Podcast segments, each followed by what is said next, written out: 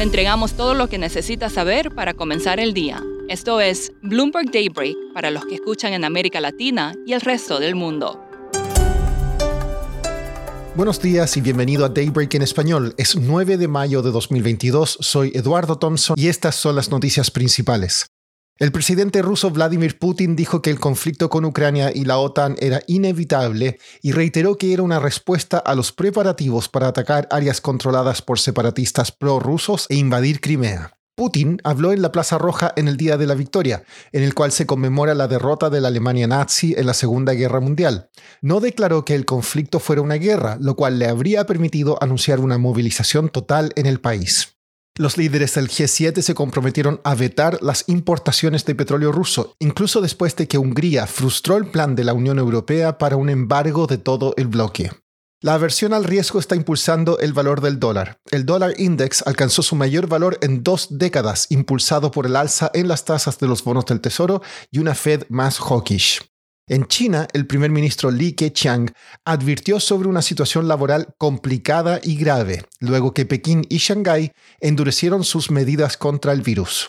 Las exportaciones en abril de China crecieron un 3,9% en 12 meses, su menor ritmo desde junio de 2020 y muy por debajo del 15% de marzo. Esta semana el mercado estará atento a datos de inflación de Estados Unidos el miércoles que podrían mostrar una desaceleración al 8,1% en abril de 8,5% en marzo. También habrá datos de inflación en China. En el lado corporativo, esta semana tendremos resultados de Disney. Analistas prevén una baja en los ingresos por streaming, pero un alza en las ventas en sus parques de entretención. En cuanto a datos esta semana en América Latina, el Banco Central de Brasil publicará minutas de su última reunión y Brasil y Argentina también publican sus informes de inflación. El jueves habrá decisiones de tasas en México y Perú y quizás también en Argentina. Analistas esperan que el Banjico eleve su tasa del 6,5% al 7,25%, mientras que el de Perú lo haría en 50 puntos básicos al 5%. Esta mañana se informó que la inflación en México llegó al 7,68% en 12 meses hasta abril, por debajo de lo previsto. En Cuba, el número de muertos por la explosión del viernes en un hotel en La Habana aumentó a 31, informó la Associated Press. Otras 54 personas resultaron heridas, 24 de ellas hospitalizadas. Varias estructuras cercanas también resultaron dañadas, incluido el histórico Teatro Martí. La semana pasada causó mucho revuelo en Estados Unidos la filtración de un boceto de un fallo de la Corte Suprema que anularía el caso Roe vs. Wade de 1973. Este permitió el aborto libre en todo el país. Hablé con Francesca Maglione, periodista del equipo de temas legales de Bloomberg News, sobre las implicancias de esta filtración en la lucha por los derechos de las mujeres.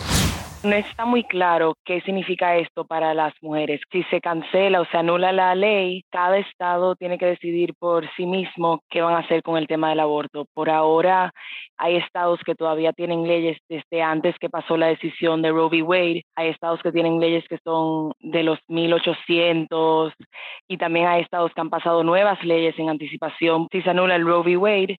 Y dentro de todo eso también hay estados que se, se han estado preparando de esos estados se llama trigger laws y son 13 estados que si se anula la ley sería de inmediato dentro de 30 días que el aborto sería restringido eh, y hay ciertos, es diferente para cada estado. Esto significa que muchas mujeres van a tener que considerar viajar a diferentes estados si quieren buscar un aborto seguro. También eh, los expertos están diciendo que los estados que están restringiendo el aborto no van a parar solo en restringirlo dentro de sus estados, van a tratar de llegar a poder restringir que sus eh, residentes no puedan salir y ir a otro estado a buscar abortos. Entonces eso trae muchas complicaciones para las personas que están buscando abortos seguros. También hubo un caso en Texas donde eh, arrestaron a una mujer que se dicen trató de buscar un aborto y entonces también viene la pregunta de se puede se puede ya esto perseguir de una manera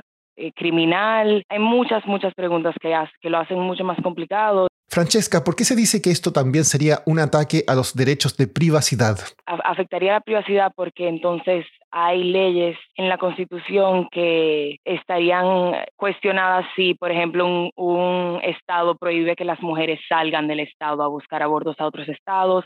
También se está usando un tema que se ha estado hablando mucho es sobre la pastilla que eh, también se usa para el aborto, que se está usando más de en 50% de los casos. Ya esto es una pastilla que se toma en casa, no necesariamente hay que ir a una clínica para conseguir esta, esta pastilla. Entonces, si ya se empiezan a pasar leyes para prohibir la pastilla también, entonces ahí es un tema más de cómo ¿Cómo se regula eso? Hay que hay muchas de estas pastillas están llegando por correo a casas a casas de personas de todas partes del mundo, eh, dentro de los Estados Unidos. Entonces ya eso toca un montón de leyes de privacidad y, que se puede, que, cómo se va a regular todo esto si está pasando dentro de casas de individuos. Por último, la agencia AFP informó que un retrato de Marilyn Monroe realizado por Andy Warhol se subastará hoy por la casa de remates Christie's. El cuadro tendría un valor estimado de 200 millones de dólares y podría convertirse en la obra de arte más cara del siglo XX. Eso es todo por hoy. Soy Eduardo Thompson. Gracias por escucharnos. Para conocer todas las noticias que necesita para comenzar el día, revise Daybreak en la app Bloomberg Professional, donde puede personalizar las noticias que desee recibir. También puede suscribirse a la versión solo audio en Spotify, Apple Podcasts o la plataforma de su preferencia. Eso es todo por hoy. Escuche de lunes a viernes Bloomberg Daybreak.